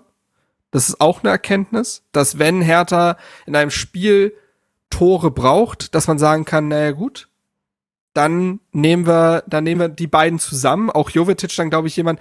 Wir erinnern uns an Hashtag Jovedil, ne? Jovetic mit Belfodil, also Belfodil jemand, der dann noch mal ein bisschen körperlicher ist, Bälle halten kann, auch mal ein Zuspiel verarbeiten kann. Konga kann ja so ähnlich funktionieren, auch wenn er insgesamt ein anderer Spielertyp ist, aber von den Maßen her quasi das hergibt. Das ist auch eine Erkenntnis aus dem Spiel heraus, finde ich. Und klar, die Szene mit Ijuke ist dann bitter, ähm, irgendwie noch den Ball aufs Tor bringen, dann ist Kampel halt da. Gut. Äh, Selke kommt darauf hin für Serda und dann wird's fast schon tra tragikomisch, weil in der Sekunde, wo aufs Feld läuft, fällt das vermeintliche 4 zu 2. Ja. So, ich hätte mir Ding, ich hätte mir gerne das Tor so Bodycam-mäßig aus Selkes Perspektive geholt. Wird, holt sich so den, äh, ne, klatscht sich so ab mit Serda, rennt aufs Feld, drei, drei Meter. Fuck. Es ist wirklich so bitter, ey. Aber, aber es war ja, Gott sei Dank, also ich habe schon immer gesagt, VR, Ja. geile Sache. Ähm, dass, dass der Treffer dann wieder zurückgenommen wird, einfach großartig. Das, das Ding macht den Sport einfach fairer, ist super gut. Ja, ähm, du, klar. Genau, und dann äh, gibt's ja sogar eine, eine Chance von Selke. Selke hat ja echt nochmal Ja. einen sehr guten Abschluss, ähm, der ja leider auch gut gehalten wird. Ähm, danach gibt's äh, kommt nochmal äh, Luke Bacchio, glaube ich, auch nochmal zum Abschluss. Der ist dann eher weniger Ja, es ist halt Tor, so, aber- dass der Ball wird zur Seite abgewehrt, Mhm. Juke flankt noch mal rein. Da hätte ich mich schon gefragt, hätte er nicht eher daneben zu Jovetic passen sollen, weil dass da ein Kopfballduell gewonnen wird gegen drei RB-Verteidiger, hoa, naja gut, äh, Ball wird nicht ganz geklärt und Luke Bakio rauscht von hinten an und Mhm. semmelt ihn halt drüber, muss halt halt, er muss ja volles Risiko nehmen. ja. Ist dann so. Ähm, aber auch das in der 86. sollte beileibe nicht die letzte Szene sein. Nee, genau. Es gibt ja Ähm, fünf Minuten Nachspielzeit auch. Also durch die, ähm, durch diese ähm, äh, ja, VR-Geschichte äh, kommt ja noch was drauf. Dann die vielen Wechsel. Ähm, da ja, ist einiges angefallen der Zeit. Insofern auch völlig äh, berechtigt. Ähm, Mhm. Ja, und dann äh, kommt, äh, glaube ich, so, also die Szene, wo ich wirklich fast weinend auf dem Sofa lag. Ähm, also wirklich, also ihr, ihr hättet, also wirklich wie so ein kleines Kind, was so mit den Beinen nach oben strampelt, lag ich da, weil ich habe es einfach nicht fassen können, ähm, wie viel Pech man haben kann. Das ist nämlich diese Szene, Ja. was du jetzt gerade schon sagtest, Konga macht einfach alles richtig in der Situation. Ja. Ja. Der Torwart hält gut, der Ball geht an den Pfosten und normalerweise in, in einer, in einer Welt, wo Union Berlin äh, Tabellenführer ist, eigentlich springt der Ball da halt an den Rücken und dann ins Tor, aber natürlich nicht bei ihm. So, das ist so bitter, weil er kann Ja. nichts besser machen in dieser Situation. Nee, nee, nee, es ist auch ein super schwieriger Winkel. Ich finde, der erste Kontakt ist, äh, ist super, weil er ihn sich da in der Position gut vorlegt und den Gegner noch mal ein bisschen auf Abstand hält. Der Schuss ist stramm, er ist platziert, äh, gute Schusstechnik. Ja, so, und er hat ja dann eine Minute später noch mal eine Kopfballchance. Äh, die ist dann auch sehr schwer. Ja. So. Und ja, so geht's dann halt nicht 3-3 aus. In, in meiner Welt ist es schon so, dass es durch die zweite Halbzeit verdient gewesen wäre. Absolut. Ich glaube auch, dass äh, Leipzig, also die Leipziger, die haben ja danach auch dumm aus der Wäsche geguckt, so ein bisschen. Die haben sich ja auch gefragt, was ist denn hier Ja. gerade passiert? Also ich glaube, da hätte Ja, sich ja. keiner beschwert. So, und es, ähm, gleichzeitig kann man natürlich sagen, Leipzig hatte die ein, zwei Chancen in der zweiten Halbzeit auch das 4 zu 2 zu machen, da ein paar Umschaltsituationen, aber sei es drum, äh, sie hätten sich nicht beschweren dürfen, das ist einfach, das, das ist, glaube ich, der, äh, Ich- der Fakt, aber Ich fand ja. das so geil. Du hast ja die Interviews nach dem Spiel nicht gesehen, ne? Oder die, die, die Medienrunden und so. Ähm, Also die, also PK und so halt, aber. nee, ich meine so da mit Lola Matthäus und so, ne? Ach so, die Dann Field-Interviews. Haben, Nee. haben sie ja noch so ein paar äh, Gesprächspartnerinnen da gehabt und so. Ja. Und dann, also wie die das Spiel abgefeiert haben, ja, und wie, wie auf einmal alle den Fußball geliebt haben, so, was da abgegangen Ja, ist und so. ey. Und du musst dir das vorstellen, ey, Samstagabend ein Spiel mit Hertha BSC und alle lieben danach den Fußball. Das ist doch einfach, wo gibt's denn sowas? das ist ja Wahnsinn. Ja, aber das merkt man ja auch an neutralen Leuten, die ich dann teilweise auf Twitter, die ich auch sehr schätze, weil die von Fußballtaktik super, super viel Ahnung haben oder so. Da hat einer äh, geschrieben, ah, wer war denn das? Ich glaube Marius Fischer, gegen Pressing 91 auf äh, Twitter, könnt ihr folgen. Äh, der meinte, ey, wenn Hertha so weiterspielt, sind die für mich nächstes Jahr Top 8, und Top 9 Team. So. Ja, gut. Jetzt Lass uns da nicht hingucken. Aber, ne, aber ich weiß, wo es herkommt, diese Bewertung. Ja. Weil Hertha das in so vielen Spielen schon gezeigt hat, das ist jetzt auch keine Eintagsfliege mehr. Wir haben ja am Anfang drüber gesprochen, wie sie in jedes Spiel reingehen. Und es wäre verdient gewesen. Es ist, gehört jetzt gerade irgendwie zu der Geschichte dazu, die Hertha schreibt, dass es gerade alles noch ein bisschen tragisch ist. Alles ein bisschen traurig in dem Sinne. Wobei, traurig ist das falsche Wort. Traurig ist es ja nicht. Ähm, wie die Mannschaft danach aber mit den Fans wieder zum Schulterschluss ähm, angesetzt hat und so weiter. Das, das, Dieses Gefühl ist Es ist- unglaublich. also, es wäre groß, es wäre, der Fußballgott wäre ein zynisches Arschloch, wenn er das alles nicht funktionieren lassen würde. Das ist mein Statement quasi dazu. okay. Ja, also, so, ne, es, es, es wäre im Sinne des Sports und im Sinne dieses Vereins und dieser Stadt und so weiter, wenn das alles jetzt einfach funktionieren würde. Ja. Nicht sofort, nicht mit unwahrscheinlichen Höhen, sondern einfach, dass sich das jetzt positiv in Gang setzt. Ja. Und dafür wird gerade täglich gearbeitet. Das spürt man.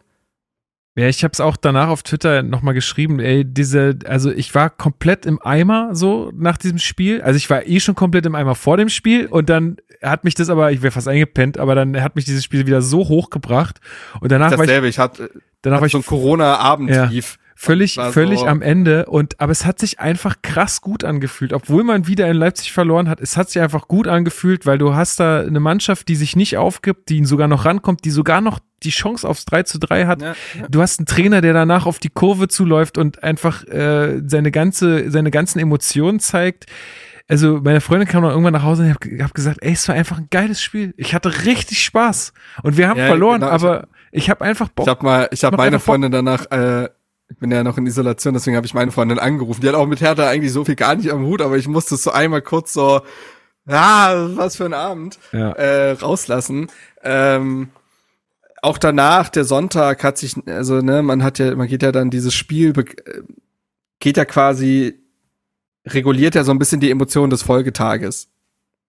ja, Und das hat sich eher wie so ein Siegessonntag angefühlt, so. Ja, einfach, also ein Sieg nicht im Sinne von Punkten, sondern im Sinne von, es ist wieder ein Schritt erkennbar gewesen, wo man sagt, ey, das, das, es ist ein, einfach wirklich nachhaltig und danach sehnt man sich ja so gerade nach dieser nachhaltigen Entwicklung und ich glaube, das ist das, was uns allen so ein gutes Gefühl gibt in dem Sinne.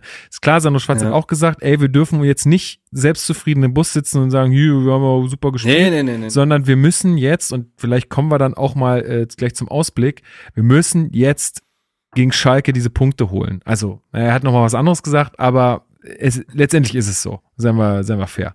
Okay, dann ähm, starten wir doch mal rein in den Ausblick. Am Wochenende wird wieder Fußball gespielt. Wer macht das Rennen? Weiß ich gar nicht, wer spielt denn überhaupt? Es spielt, wir sagen es hier, ihr wisst es, ihr hasst uns vielleicht dafür, Schalke 04 im Berliner Olympiastadion gegen Hertha BSC. Ähm, ja, 17.30 Uhr am Sonntag, ähm, wieder beste Fußballzeit, toll. Ähm, Wie gesagt, im Oktober lohnt sich das The Zone-Abo. Er hat da dreimal am Sonntag, glaube ich. Ja, Tatsache.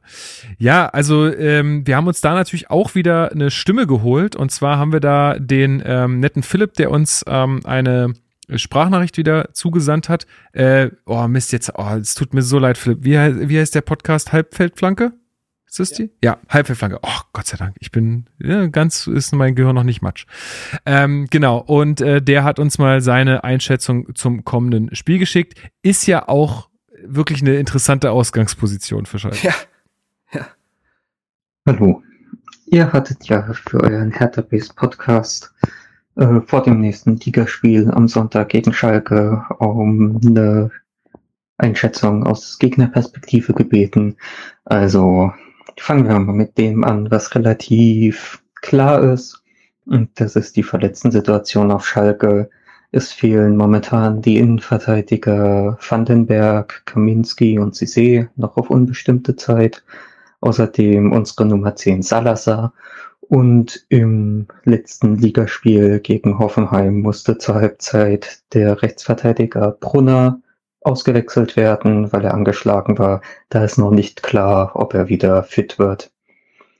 Äh, ihr hattet ja außerdem gefragt, wer von uns gerade einen Lauf hat. Und wenn man sich die letzten Ergebnisse anguckt, ähm, wird klar, dass er die Liste gar nicht so lang sein kann. Wir haben die letzten beiden Spiele 0 zu 3 gegen Hoffenheim, jetzt das vergangene Wochenende verloren, davor 0 zu 4 gegen Leverkusen. Ähm, entsprechend die einzigen Spieler, die ich da halbwegs nennen könnte, wären Kraus, der zum Bundesliga-Rookie des Monats September gewählt wurde.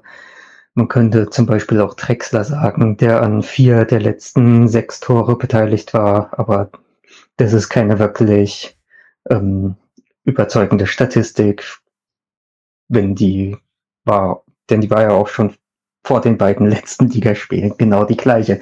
Wir haben entsprechend, wir haben keine Tore geschossen. Nun ja. ähm, was erwartet euch als Hertha? Das ist gar nicht so leicht herauszufinden, denn Kramer ist gerade ähm, auf einem sehr wackeligen Trainerstuhl und er probiert außerdem in den letzten Spielen immer wieder neue Ideen aus, neue Elemente aus. Da ist nicht klar, was davon funktioniert, was er beibehalten will und was er sich Neues ausdenkt.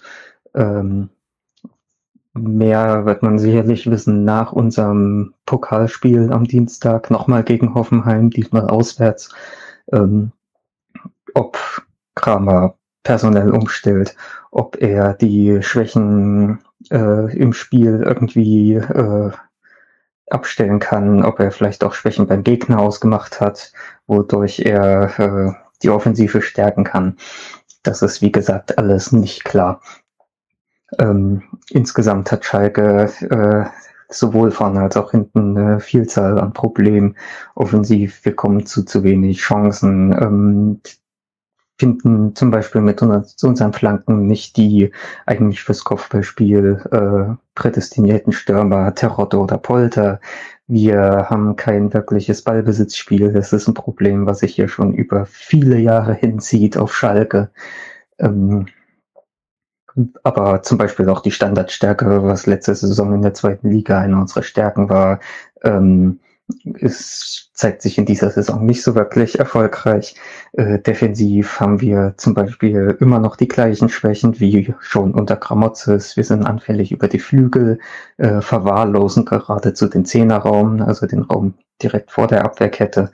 Ähm, da kommt es dann immer wieder dazu, dass selbst wenn wir einen Ball hinten rausklären, der wieder beim Gegner landet der, und der sich da die nächste Chance erarbeiten kann.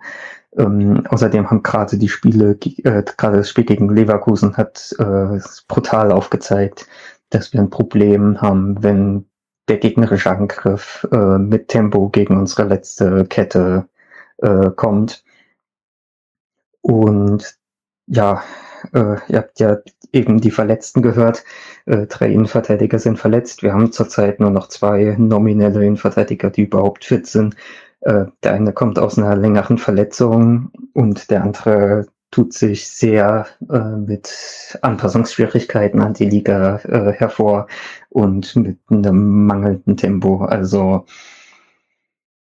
das sind so Probleme, bei denen ich nicht genau weiß, wie es abgeschafft werden soll, denn du kannst die Spieler nicht auswechseln. Du kannst zum Beispiel auch nicht das System auf eine Fünferkette wechseln, weil dir schlicht die Spieler fehlen. Ähm, das wurde eine Halbzeit lang in Leverkusen probiert, wo dann Cedric Brunner mit Innenverteidiger war, hat auch nicht so ganz funktioniert. Ähm, was in den letzten Wochen zum Beispiel noch äh, probiert wurde, ist ein Doppelsturm äh, Terottepolter gegen Augsburg, der mit langen Bällen angespielt wurde, die dann festmacht, weiter verteilt. Ähm, wie gesagt, ein eine Fünferkette, also einen 5-4-1, um genau zu sein, gegen Leverkusen in der zweiten Halbzeit, um defensiv mehr Stabilität zu schaffen.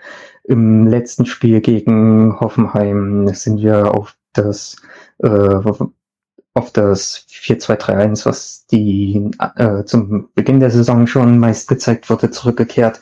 Da haben, hat Kramer ein neues Element eingebracht, und zwar ein sehr äh, hohes Pressing, wodurch uns auch einige Ballgewinne tief in der gegnerischen Hälfte gelungen sind. Wir auch zu einigen Chancen kamen, aber das Problem hinten eben nicht adressiert wird, denn wenn alle aufgerückt sind, ist eben viel Raum hinter den Verteidigern, der bespielt werden kann von schnellen gegnerischen Angreifen, äh, Angreifern. Und auch da haben wir wieder äh, ja, die fast schon typischen Gegentore bei Schalke zurzeit gefangen. Ähm, außerdem auch ein bisschen Spielpech gehabt, äh, zwei Elfmeter verursacht in einem Spiel, dreimal den Pfosten getroffen. Aber ähm, ja, das kommt nur, dieses Spielpech kommt eben nur zu den vielen Problemen dazu. Und wenn sich da nicht schleunigst was ändert, zum Beispiel im Pokal irgendwie ein Weiterkommen äh, geschafft wird, kann es halt sein, dass Kramer am Sonntag überhaupt nicht mehr auf der Trainerbank sitzt. Entsprechend ist es super schwer vorherzusehen, wie denn das Spiel für euch wird.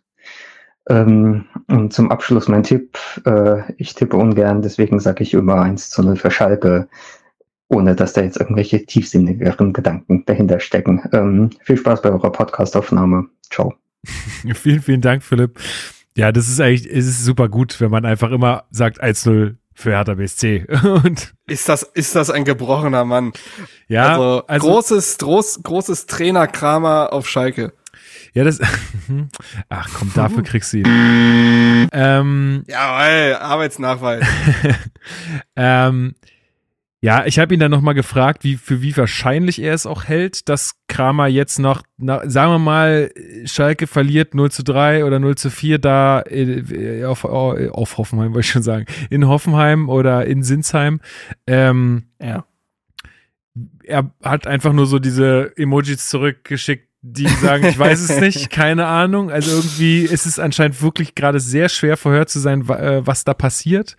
Ähm, ja, also ich verfolge ja Schalke überhaupt nicht so. Ähm, Ich habe mich damit mal jetzt äh, die Tage ein bisschen auseinandergesetzt, auch so, aus so einem fast schon beruflichen Interesse, weil ich halt wissen wollte, was passiert da aktuell und Mhm. boah, ey, du hast also Kurzfassung ist schwierig bei Schalke, weil schon wieder so viele Themen zusammenkommen. Schalke Gut, hat kein Geld, es hat uns- aber hat kein Geld und musste deswegen auf einen Trainer setzen, der kein Geld kostet. So, und das wurde halt Frank Kramer, das, das merkst du halt, dass da jemand geholt wurde, von dem du vielleicht nicht zu 100% überzeugt bist, aber der hat halt Bielefeld einmal in der Klasse gehalten, so, und du hast mit Frank Kramer genau das bekommen, was du erwarten konntest. Er weiß, er, er uninspirierten Offensivfußball, also das, da, da vorne ist keine Idee, nichts Zusammenhängendes, ich, wurde von Philipp gerade alles beschrieben, sie hat, also, eigentlich stimmt ja nix. Flanken funktionieren nicht. Ballbesitzspiel funktioniert nicht. Also hast du schon mal, Tempo haben sie eigentlich auch nicht so wirklich, weil ihnen auch die Außenspieler fehlen. Also Marius Bülter ist schnell, ansonsten spielt ein Dominik Drexler auf den Außen. Der ist, das ist wie als wenn bei uns, naja, als wenn Vladimir Darida auf den Außen spielen würde. Haha. So. ähm, so, äh, dementsprechend wird ein, wird ein äh, Terodde nicht gefüttert. Der hängt völlig in der Luft. Defensiv ist das eine Katastrophe. Also, das ist, also die Schalke-Abwehr erinnert auch so ein bisschen an das, was Hertha, Herthas Abwehr in den letzten Jahren war. Das ist so ein bisschen wie der Junge, der in der Grundschulklasse früher bei Ausflügen immer gekotzt hat. Du weißt, irgendwann wird der Fe individuelle Fehler kommen. So, muss gar nichts passieren. Irgendwas werden sie produzieren. Die, Fe die, die, die Probleme, die Schalke in der Abwehr hat, sind perfekt für Hertha. Sie können, also sie wurden gegen Leverkusen haben, haben sie ja 4 zu 0 verloren. Das war nicht die taktische Meisterleistung eines Xabi Alonso, der sein erstes Spiel dort als Trainer hatte, sondern das waren Jeremy Frimpong und Musa Diaby, die einfach allen weggelaufen sind. Yoshida, Maya Yoshida, der gerade einer der beiden Innenverteidiger ist, der, boah, also der ist, der ist so langsam. Der ist so langsam und ist nicht eben wie Hasebe jemand, der das irgendwie durch intelligente Stellungsspiel oder so, so geschickt irgendwie auszugleichen weiß. die werden überrollt. Und wenn sie dann auch noch den Zehnerraum offen lassen, würde ich übrigens dafür plädieren, mit Jovetic und Konga zu starten. Hm. Marschroute ist klar, die haben kein, die haben selber kein gutes Ballbesitzspiel. Du brauchst nicht um, ich glaube nicht, dass du Schunic als Zerstörer brauchst. Ich glaube, dass ein Toussaint und ein Serda im Verbund reichen, um die Mitte dicht zu machen gegen Schalke, weil da einfach nicht so viel kommt. Es wäre eine andere Geschichte, wenn Salazar dabei wäre, aber der verle äh, fehlt ja verletzt. Das heißt, was soll aus dem Mittelfeld kommen? Und wenn Jovetic den Raum im Zehnerraum bekommt, ja, dann wird er was damit anzufangen wissen. Ich fänd's spannend. So, und ich glaube, es wäre auch eine Marschrichtung wieder, ne? ein Signal an die Mannschaft zu sagen, jetzt Attacke. Ja. Also eigentlich muss es funktionieren und ich finde nicht mal, nicht mal ein Trainerwechsel von Schalke nach dem Pokalspiel würde etwas daran ändern. Weil bis dahin kriegen die keine große Lösung präsentiert, Hm. weil es halt unter der Woche des Spiels ist. Die müssten Und am die haben ja immer noch kein reagieren. Geld. Die haben ja immer noch kein Geld. Die haben, ja- genau. So, die können jetzt immer, dann müsste es wahrscheinlich wieder Mike Büskens Ja, machen, der das ja hatte- individuweise dann das Philipp auch aufgestiegen noch ist. geschrieben, ja. Das ist halt übrigens eine richtig eklige Situation, dass ja Mike Büskens mit denen aufsteigt, ist sowieso ja schon Schalke hält, damit absolut zur Legende geworden. Und dann bleibt er im Trainerstab und der nächste Trainer darf keine eigenen Co-Trainer mitbringen, weil Schalke das Geld dafür fehlt. Und plötzlich sitzt du als Trainer neben Mike Büskens. Viel Spaß. Also auch eine super Ausgangslage. Nee, deswegen, ich seh- das, das, Hertha auch mit der Form, jetzt punktetechnisch haben wir ja schon alles besprochen, aber mit der grundsätzlichen Form, wie sie auftreten, Heimspiel, das äh, Leute, kommt besser dahin. Sonntag, 17.30 Uhr, Olympiastadion. Es muss einfach ein krasser Abriss werden. Auch von den Rängen. Da muss genau dasselbe Feuer rein wie in der zweiten Halbzeit ab dem äh, 3 zu 2 oder 3, 3 zu 1 äh, in Leipzig. Das muss, das muss richtig knallen. Da müssen richtig viele Fans äh, mitkommen ähm, und dabei sein, weil auch Schalke, die, also einmal, die spielen jetzt unter der Woche noch. Das heißt, die haben auch noch mal ein Spiel mehr in den Beinen. Dazu kommt auch die ganze Verunsicherung dort und die haben ja auch keine Punkte, die müssen also auch, die können sich nicht einigeln oder können nicht irgendwie abwarten, die müssen auch irgendwie äh, da einen Sieg rausquetschen am besten und dafür müssen sie auf jeden Fall Sind auch aber schon- schießen. Aber die sind schon stark verunsichert, habe ich auch gehört. Also denen hängt das alles schon wieder massiv in den Knochen. Ja. Ich weiß nicht, wie viel Mut sie da auswärts aufbringen können. Also genau, deswegen, ähm, ich bin auch ganz klar, das muss ein Heimsieg werden. Also äh, es wird vielleicht kein, kein Hurra-Fußball, aber das ist auch sowas, das äh, kann ja auch mal sein, dass wir mal ein Scheißspiel spielen, das 2-0 gewinnen und dann haben wir trotzdem die drei Punkte. Ist auch völlig in Ordnung. Gehe ich, ist mir auch gleich. Ähm, aber ich bin auch ganz klar dabei, das muss der erste Heimsieg sein. Ganz klar. Können wir, glaube ich, so abhaken. Können wir so abhaken. Gut. Dann äh, war's das für heute. Würde ich sagen. Wir haben noch, wir können noch einen Song auf die Playlist setzen. Hast du schon das neue Kraftclub-Album gehört? Na, aber rauf und runter. Ja. Also, ich muss ja sagen, ich bin ja nicht so der übelste Kraftclub-Fan, aber blaues Ich schon. Licht geht schon ab. Ist ein krasser Song. und Ist würde schon ein guter jetzt, Song. also Hertha und Blau und, ne? Wollen wir den raufsetzen? Ja. Ja, können wir machen. Ja, dann oder? Attacke. dann Attacke. Ja. Alles klar, machen wir das. Und äh, ansonsten, ähm, ja, vielen, vielen Dank wieder für euer Ohr. Mal gucken, ähm, ob das jetzt hier mit, mit YouTube geklappt hat oder nicht. Lasst euch überraschen. Äh, gebt dazu dann auch gerne Feedback, wenn es äh, geklappt haben sollte. Ähm, ansonsten hören wir uns natürlich nächste Woche wieder. Ähm, dann, wie gesagt, das Spiel ähm, äh, gegen Schalke-Thema und hoffentlich wieder mit einer dritten Person. Und ja, bleibt sauber, ähm, ja, passt auf euch auf, bleibt schön gesund ähm, und ja, habt eine gute Zeit. Ich danke dir, Marc. Ja, ich danke dir, ne? Bis nächste Woche. Au he. Hau he.